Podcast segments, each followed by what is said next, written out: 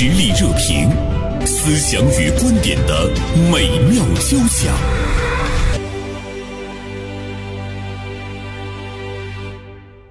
今天呢，我们要和大家聊一下呢，关于最近网上比较热议的，呃，先锋作家马原的儿子之死。马原他的十三岁的儿子马格，因为心脏病的猝死，背后的杀手究竟是谁？我们也看到网络上呢，有很多人指向了马原，也有很多人呢为马原呢进行辩护啊，这究竟是怎么回事儿？那么在我们今天的节目中，首先呢，和我一起来了解一下呢这件事情。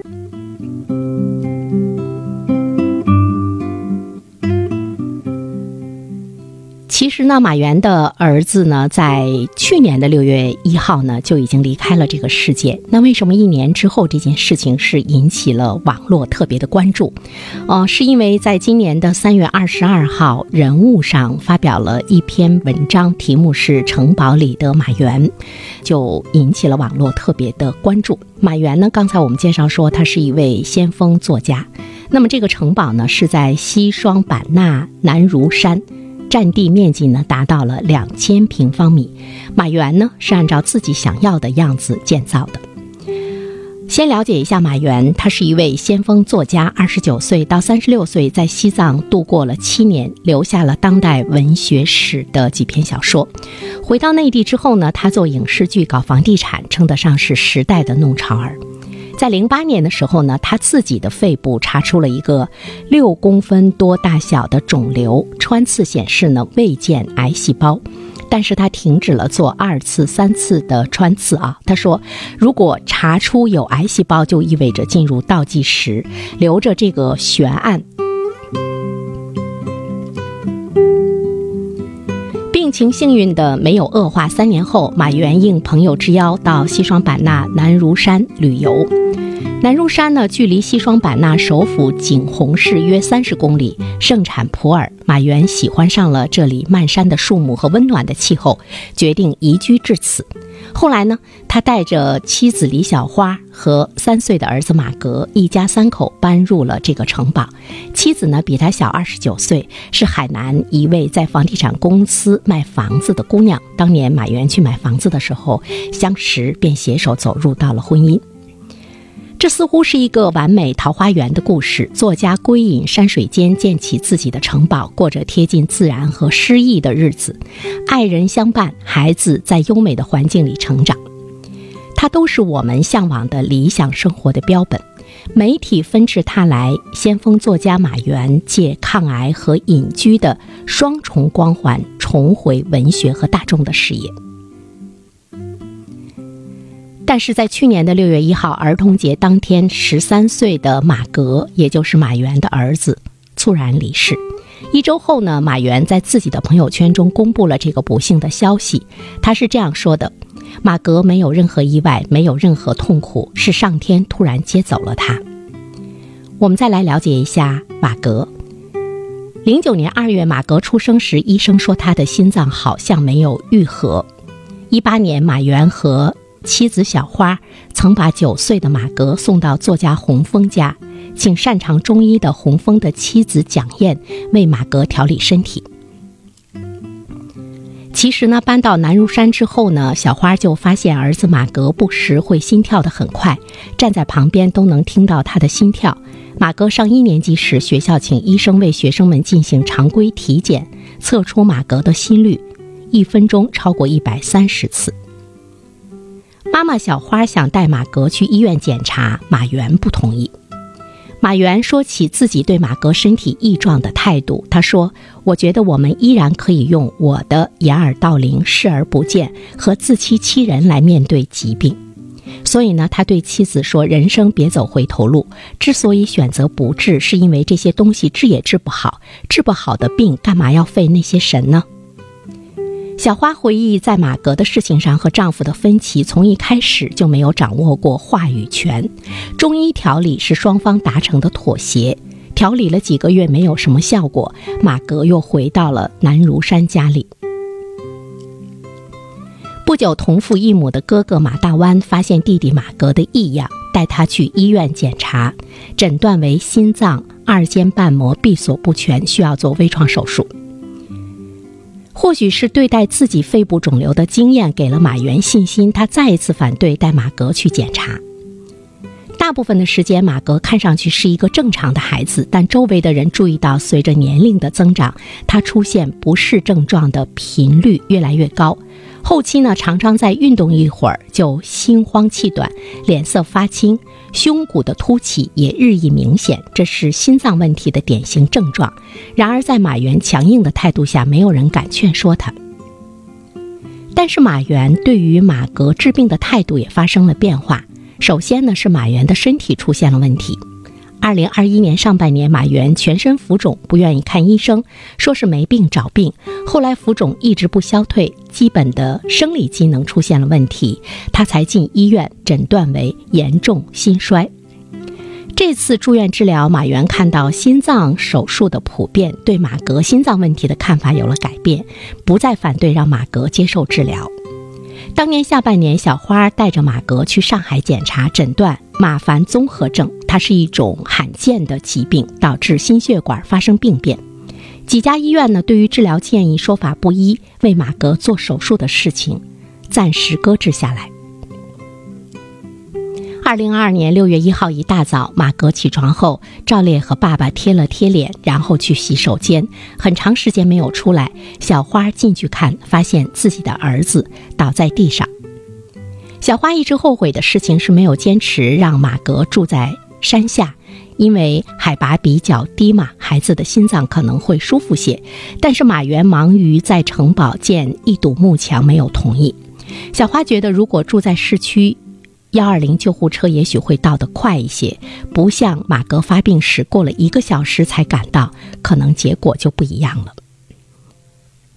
马原对马格的教育呢是有着不同寻常的理念，他认为上学没有用，见识重要，不愿意为陪马格上学而离开他喜爱的南如山，迁到市区。马格上学的事情也一直是断断续续，直到四年级的时候，南如山脚下开办了学校，离他们的城堡只有十几分钟的车程。上了半年之后呢，马原自己的身体不好，要到上海看病，让马格又停了学。在城堡中，马原说起他当时对马格未来的规划，他说：“马格以后就在这里做一个茶农，多好。”为什么要去当律师、当医生、当记者？我觉得这些职业都不好。以后他也许就会像我一样写作，因为他从小有着非常高的语言天赋。以后他写作、弄茶能养活自己。但是马格却对妈妈说：“我这辈子都不想当茶农，太辛苦了。”不上学之后呢，马格读爸爸指定的书，多半是童话。之后呢，他会帮着妈妈拔草、洗碗。马格像大多数孩子一样喜欢游戏，比如说英雄联盟和狼人杀。一位朋友的儿子和马格是同龄的，他觉得自己儿子身上已经有了社会化的痕迹，遵守社交规则，喜欢谈论时兴的话题，而马格憨憨的更淳朴，看上去比实际更年幼一些，像个孩子。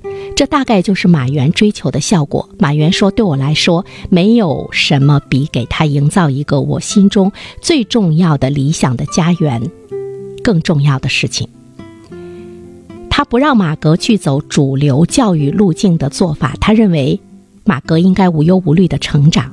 平时听他们聊天，接触的都是书，都是艺术，他能很好。但是马格很多的时候在发呆，无所事事的等待太阳落山。他对妈妈表达过自己想上学，上学有玩伴。他也经常抱着篮球，在家门口拦一辆路过的车，坐到山脚下的学校找同学打球。马格不上学之后呢？马原着重培养他的见识，方式是把我对这个世界的认知告诉他。比如说看星星的时候，他告诉马格，我们看到的星星都是幻想，太阳也不是物质，火星是不存在的。马原认为，马格的人生就是爸爸妈妈、天地世界这些美丽的地方，让人愉快的回忆。而且他说，他深爱着他的儿子，孩子的生命是灿烂的。他连被女孩骗都没有经历过，不经历被女孩骗、被朋友骗、被别人欺负，他的生命里没有丝毫这些东西，你说多么的美好？马格死后呢，他的妈妈开始接受佛家的说法，这是命是劫。如果不这样，他没有办法支撑下去。马原看上去不像妻子那样哀伤，大概是呢，他是作家，无数次想象过生死，有这个消化的能力。但是马格去世之后，马原的态度也有了一些变化。如果小花坚持要下山，他也同意啊。他说：“我不愿意让他不开心。”这个马原以前是不打针、不吃药，也不肯测血糖。但是六七年前，在一个朋友的劝说之下，他也养成了测血糖的习惯，也打针吃药了，也去上海看病。我们今天呢，就来聊一聊这件事情。啊，今天我们请到直播间的两位嘉宾，给大家做一下介绍。大连晚报名笔视线今天的执笔人王春燕，大连殡仪馆生命教育工作室的刘奕晨，欢迎二位做客我们的直播间。袁生老师好。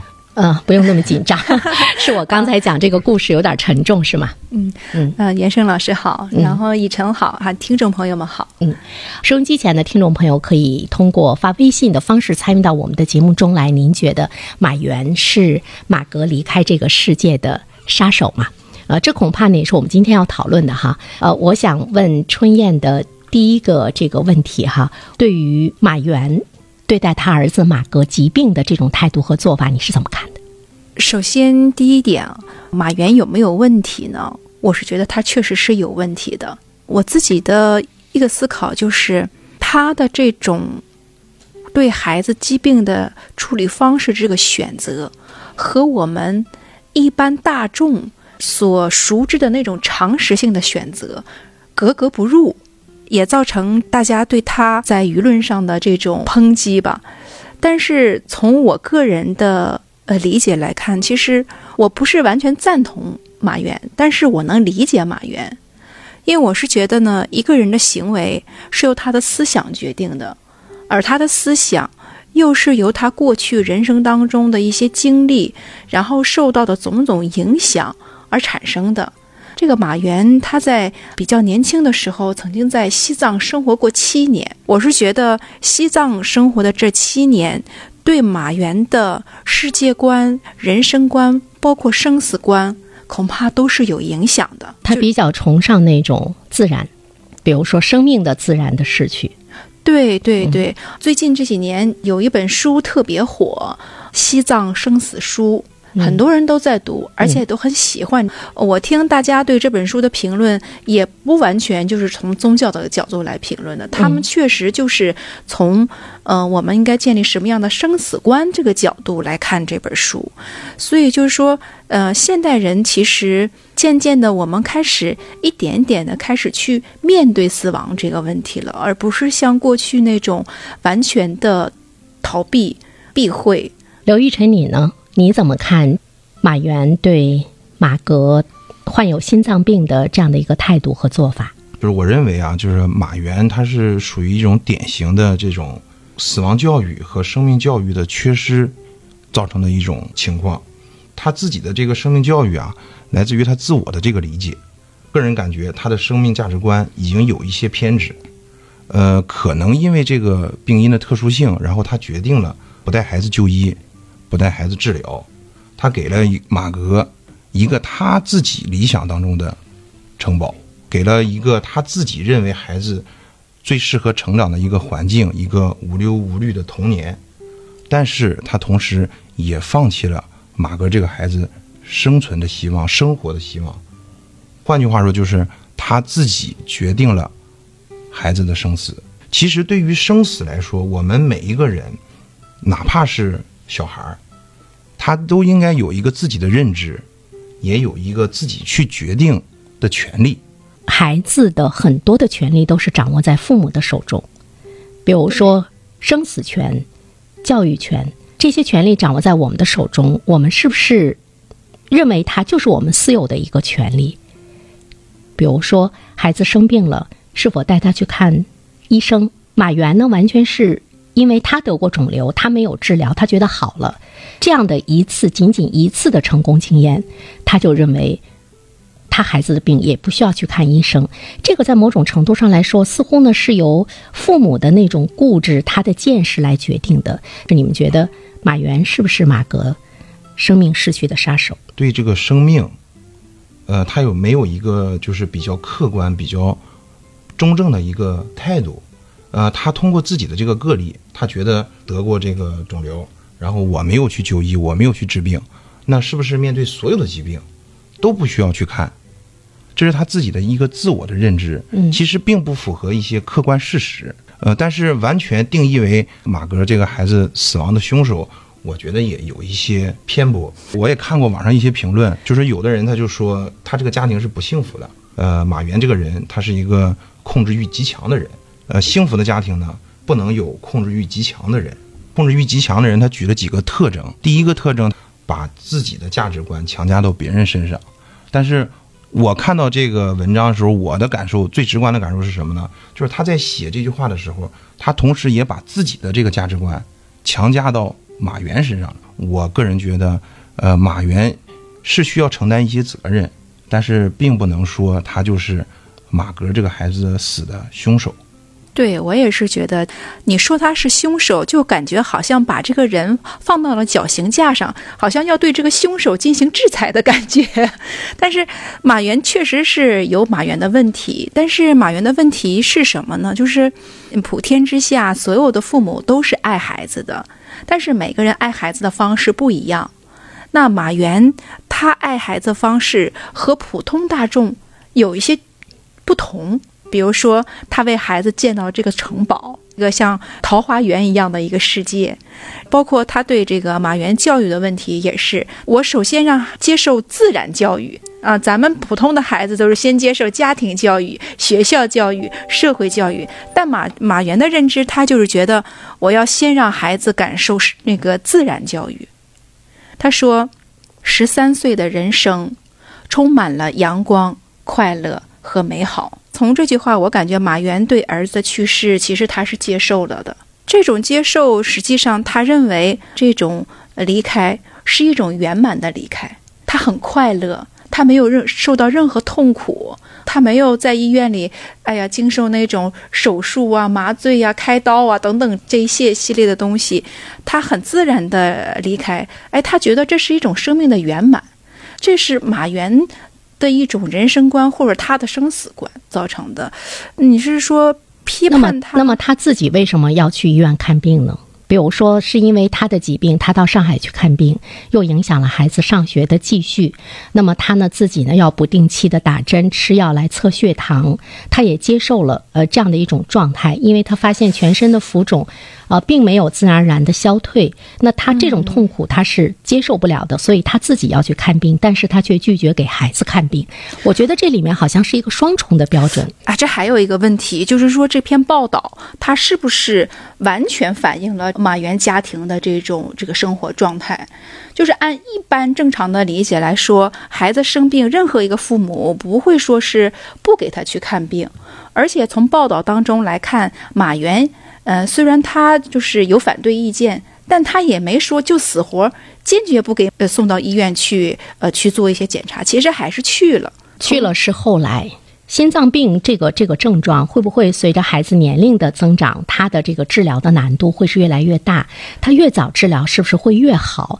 我觉得这个倒是一个医学的问题。对，对对，这是个医学问题。所以，嗯，我就是觉得，呃，舆论现在对马原的这种口风吧，大家首先就认为，如果马格接受了医学治疗的话，他就不会死，就是他否定了马格要死的这件事儿。他们就认为你马原，你给孩子治病，这孩子就死不了，这这个是不客观的。大部分人对这个死亡的一种态度，就是现在普遍来说，对于死亡这件事情，大部分人他还是比较回避，有的人他甚至还会忌讳。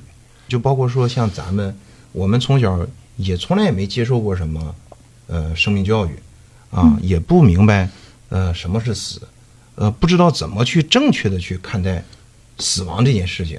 其实只有真正了解了死亡，呃，有一个正确的这个对死亡的一个看法，向死而生嘛，对不对？真正理解了死，才能好好的活。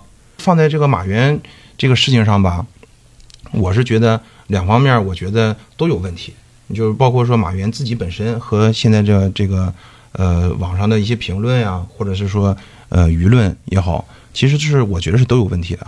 大众这方面就是说，只要我去治了这个病，我到医院去了，这孩子就不会死，这个是不可能的。因为现在其实虽然医学其实很发达，但是也有我们解决不了的疾病，就是死亡它是不可避免的，是无法避免的。我们只能说去正视这个死亡。呃，现在的那些网友的评论就是说，啊，我治疗了我就不会死啊，我不去治疗，那你马原你就是凶手，马哥的死就是因为你。我觉得这是不太客观。我个人觉得哈，我觉得马原，嗯，他认为的结果是唯一的，就是说你治疗了你也是死，呃，所以说呢，我就让你快乐的、自然的走向死亡。而孩子可能平时比较难受的呢，是他运动的时候他的这个呼吸会有问题，心脏会有问题，孩子难受啊。但是我们想没想到过，任何一件事情，它的结果不是绝对的呢？难道马原他认为的结果和大众认为的那个结果，一定就是心脏病你治疗了，也一定是治不好的，就是死吗？或者是说，我们给这个孩子，让他在这个世界上多生存一段时间，多生活一段时间，让他能够看到这个世界的美好，或者是一种经历，那么对于这个孩子来讲，是不是更公平一些？所以在这，我想和大家分享一件什么事儿呢？就是我有一个朋友。他的孩子刚出生的时候就被检查是有心脏病，那么大约是在他还是一个婴孩的时候，呃，应该是刚出月子吧，全家人带着孩子到上海做了手术。后来呢，这个孩子经历了很多次的手术。那你想，对于一个婴孩，那他经历的那个痛苦真的是难以想象的。现在看还不错，成功了啊！孩子现在呢，已经是马上要到国外去读大学了。在他成长的过程中，他的确是不能够像别的孩子那样使劲的奔跑、剧烈的运动，而且他也知道他跟别的孩子不一样。但是他给他自己的定位是我未来要成为一个作家。那么从父母的养育的角度上来说呢，也是在不断的呃让他养成平时记录和写作的这样一个习惯，而且孩子也接受了。这个孩子我们是看着长大的，他的父母呢也时时的做好着准备。这个孩子突然之间有一天会离开他们，他们就又要了一个孩子，也是一个男孩。完了，这两个孩子相伴，呃，一直呢是在快乐的成长着。那么这个大儿子。马上呢就要到国外呢去这个读书，你看他是采取了跟马原不同的一种一种面对生命的态度。你们觉得哪个会更好一些？对于孩子来说，你们觉得哪个会更好一些？我个人认为这个没有什么可比性。每个家庭他的这种家庭观呐，他们之间的相互的这种影响啊，这种理念呢都不一样。其实我在想一个问题，就是刚才袁生老师也提到了，就是这个生命权的问题。那一个孩子他有没有权利，就是去决定自己的生命呢？哈，我不知道马原在儿子在世的时候，他有没有跟孩子很严肃的去探讨过孩子的病的问题，有没有很正式的告诉他，可能有一天你要离开这个世界。生命教育吧，它是一个全生命周期的一个概念，不是说，哎，我们现在成熟了，呃，十八岁以后了，我们才开始接受生命教育。我觉得这个生命教育从孩子懂事起就可以开始了。是，的确像春儿老师说的，呃，就包括刚才那个袁生老师说的这个这个个例吧，呃，我觉得是，呃，生死这个东西就是死肯定是最后的结果，不可避免的，但是。呃，不能因为说我们最后边就是肯定是这个结果，然后我们就放弃了我们生的这一段时间的我们需要做的一些东西。就比方说放到马原身上来说，他觉得说我的儿子去看病了，他也是要死，那我为什么要去带他看呢？会遭罪啊，做手术啊。比如说我们日常得一场感冒，包括呢我们过去三年得的这场疾病，如果你不去治疗，不去抢救。那么他也会面临着死亡，但是呢，我们的国家社会，包括我们每一个父母，面对着我们的孩子生一场疾病，甚至有些孩子白血病和癌症，他在全力的抢救。这似乎呢是我们大多数人对待生命的一个态度。嗯，其实我觉得袁胜老师这个问题哈，还是应该具体问题具体分析。你看，就是咱们就现在都有那个 ICU 哈，每个医院里都有这个 ICU 病房，但实际上，嗯，因为我也有亲人在 ICU 病房住过，然后也是在那儿那里离开的，但是我就是觉得，那个人在 ICU 病房里边，他没有任何的生命质量可言了，有的时候甚至感觉连尊严都不够，有这种感受啊。嗯，就是包括白血病的治疗这块儿，其实，因为我接触过这个白血病孩子的家庭哈，就是他们在给孩子治病的过程当中，经历了常人难以想象的痛苦，啊，这种痛苦是刻骨铭心的，就是一辈子可能都无法愈合。所以说，呃，面临生死这个问题，的确是，呃，个例和个例都不一样，你说家庭也不一样，工作平时也遇到过很多种。呃，死亡是经常看，天天都天天都看的，什么样的情况也都有。呃，这个就的确是不能一概而论。以独特的观察视角，发现时代的蓬勃力量；以敏锐的内心感知，寻找我们的精神家园。实力热评，名笔与名嘴的实力碰撞。今天呢，我们来讨论这个先锋作家马原的儿子马革之死啊，呃，包括呢，在马革得了先天性心脏病的这件事情中，马原一直呢对马革的这样一个态度，呃，我们来看一下呢听友的观点啊，阳光四季呢发来微信说，现代医疗也就是个姑息延缓，你说彻底治愈也不太可能，所以马原不选择治疗也能理解。呃，听众张毅说，马原这种做法是对的，我支持他。认为这个父亲太伟大了，这是呢两位听友的观点。我们也欢迎收音机前的听众朋友，在我们讨论这件事情的过程中，您啊是如何看马原的做法？呃，通过 D L 一零三三一零三三参与到我们的节目中来。我似乎呢跟听友的观点呢是不一样的，甚至于跟二位的观点也是不一样的。但是我不觉得我势单力薄哈，因为我觉得马原这个人本身呢。他的内心是有问题的，我不能说他变态啊，但我觉得他内心是有问题的。呃，我们抛开他对孩子看病这件事情的态度，嗯，他对孩子教育这件事情的态度，我就觉得他在掌控他的家族中一切人的这个命运，呃，那种强势，因为很多的事情他的妻子无法跟他商量，没有话语权。那么，对于马原这样一个孩子，他不让他去接受正常的这样的一种教育，可以因为他的疾病，他不愿意走出城堡，呃，而不去呢顾及孩子接受的教育。他认为孩子只要听他对这个世界的认知和判断，未来就能做一名好的作家，甚至于做一个茶农。但是孩子呢是非常强烈的想去上学。他没有听到这个声音，一直认为他对于孩子所决定的未来的这个呃生命的历程，他认为是正确的。就从这一点上，我觉得，嗯，这是一个内心有点问题的父亲。因为由他，我又联想到呢，他对于呃马格生命的那样的一种态度。所以说，我觉得。他的那种爱是在他自以为是的这个爱中来对待呢他的这个孩子。我们不能说他不爱这个孩子，但是在他自以为是爱的这个态度中对待这个孩子。不知道二位怎么来看？我觉得我和那个听友的观点差不多，就是马原肯定是有问题的，人无完人嘛。每一个人，我们做的任何一个事情都不能说。百分之百的对和错，甚至都没有办法用对和错去评。但是呢，我能理解马原的这种做法，因为将心比心，其实我自己也是。有自己的家庭，也有自己的孩子。其实我我就想，我自己对待我家人和孩子的时候，有的时候和马原好像也没有什么区 有的时候也会显示，哎呀，你得听话啊，这么做不行。跟爱人也是说，哎呀，你这个你不对，你这个不行，听我的。经常也会这样的，在家庭当中，呃，谁强势谁弱势，我觉得这个，嗯，没有什么定论，每个人都有。呃这种。呃，这种价值感的存在、存在感的这种需求，可能此刻我是强势的，可能另一刻他是强势的。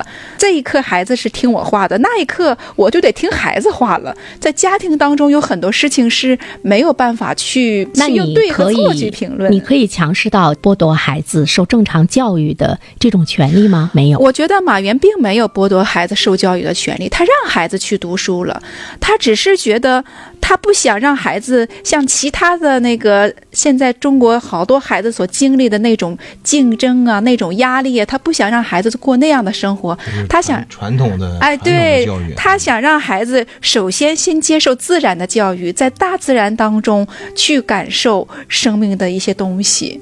我觉得这个无可厚非呀、那我们设想一下啊，马格假设说没有得心脏病，马原按他这样的一种教育的方式，按他的理念中这样的一个教育的方式，你们觉得马格能成为一个好作家吗？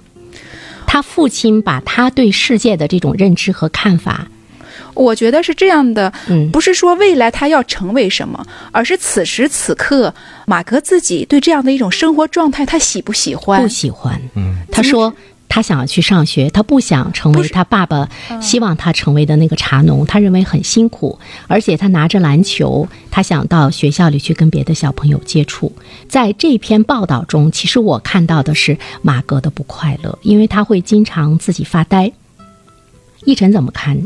嗯，我觉得就是长辈对孩子的一种极端的控制，你必须按照我说的去做。就像刚才袁胜老师说的，如果马哥没有这个心脏病，他长大了以后，其实就是一个马原的一个复制，因为他也不是马原的复制，因为马原他自己经历了很多呀。像刚才春儿也提到了，比如说他去这个西藏做房地产，他有很多实践中的经验。但是比如说他他有了那个城堡，他钱是哪儿来的呢？他都是跟社会的一种广泛的这个接触，完了使他的智慧、使他的知识、使他的写作变成了这个生产力。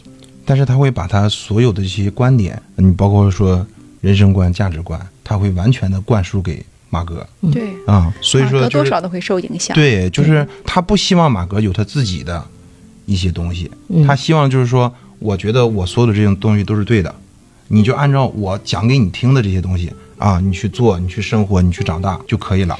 好像是呢，表面上来说他是特别在保护这个孩子，所以说我就觉得这篇文章就是那个城堡。我们想象一下城堡是一个什么样的那个概念啊？所以呢，我也在想一个问题，就是呃，我们作为父母来说，我们有的时候会不会是那种缩小版的马原？比如说，像刚才二位提到的，说孩子面临的那种社会的竞争、社会的压力，尤其是现在哈，考研究生甚至于比高考还要难，对包括竞争，包括买房子，包括生孩子什么的。嗯我们有没有想到过说，哎呀，要不然让孩子轻松一点吧，他快乐就行，就做一个平凡的人吧。我们不想把他扔入到那个激烈的决斗场中，所以呢，孩子他才会有那种我啃老啊，我先不去就业呀、或者是说我依靠父母的关系去当一个公务员啊什么的。所以说，我就觉得这个话题就又回到起初的原始点，嗯就是我们每个人都需要补这一堂生死课。你不论选择什么样的生活方式，其实都是建立在你对人生的一个看法上的。就是什么样的人生是有意义的？对，当然，每一个人都是嗯向死而生，每一个人都要走向死亡。嗯，那么，我们怎么样去走向死亡？就是走的这个路程怎么样让它更丰富一些？对，就是生命的这个过程有没有意义？嗯、生命的过程有没有意义？嗯，那么马原呢？他比如说，他对这个马格说：“他说太阳不是物质，他完全是按照他的那个对世界的看法灌输给他的孩子，他代替了他的孩子来对这个世界的认知。这样的教育对吗？我觉得也没有。其实，呃就像袁生老师你刚才说的，就是每一个父母他都会自觉不自觉地影响自己的孩子。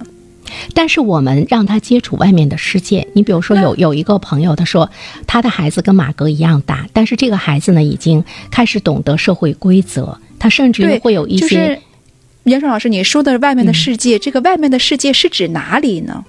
就是指我们人类生活的这个世界吗？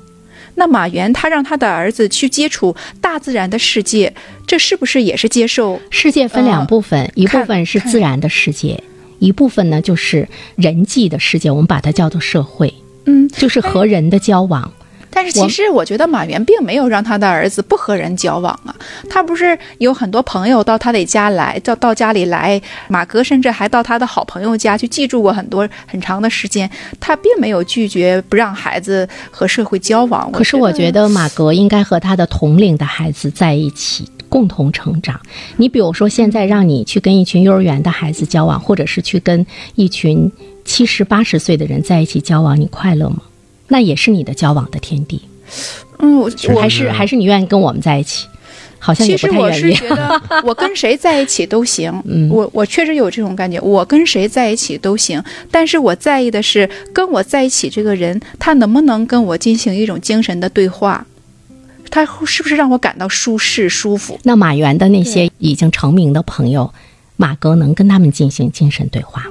那不见得，就其实马哥他是需要一个同龄人，就是一个他能融入进去的，对他应该融入进去的，他就是快乐。他比方说十三岁的孩子，他这个时候是应该跟一帮同龄人一起玩啊、闹啊、嗯呃学习啊、生活呀，这是他应该必须要经历的一个嗯社交，很浅显的一个社交。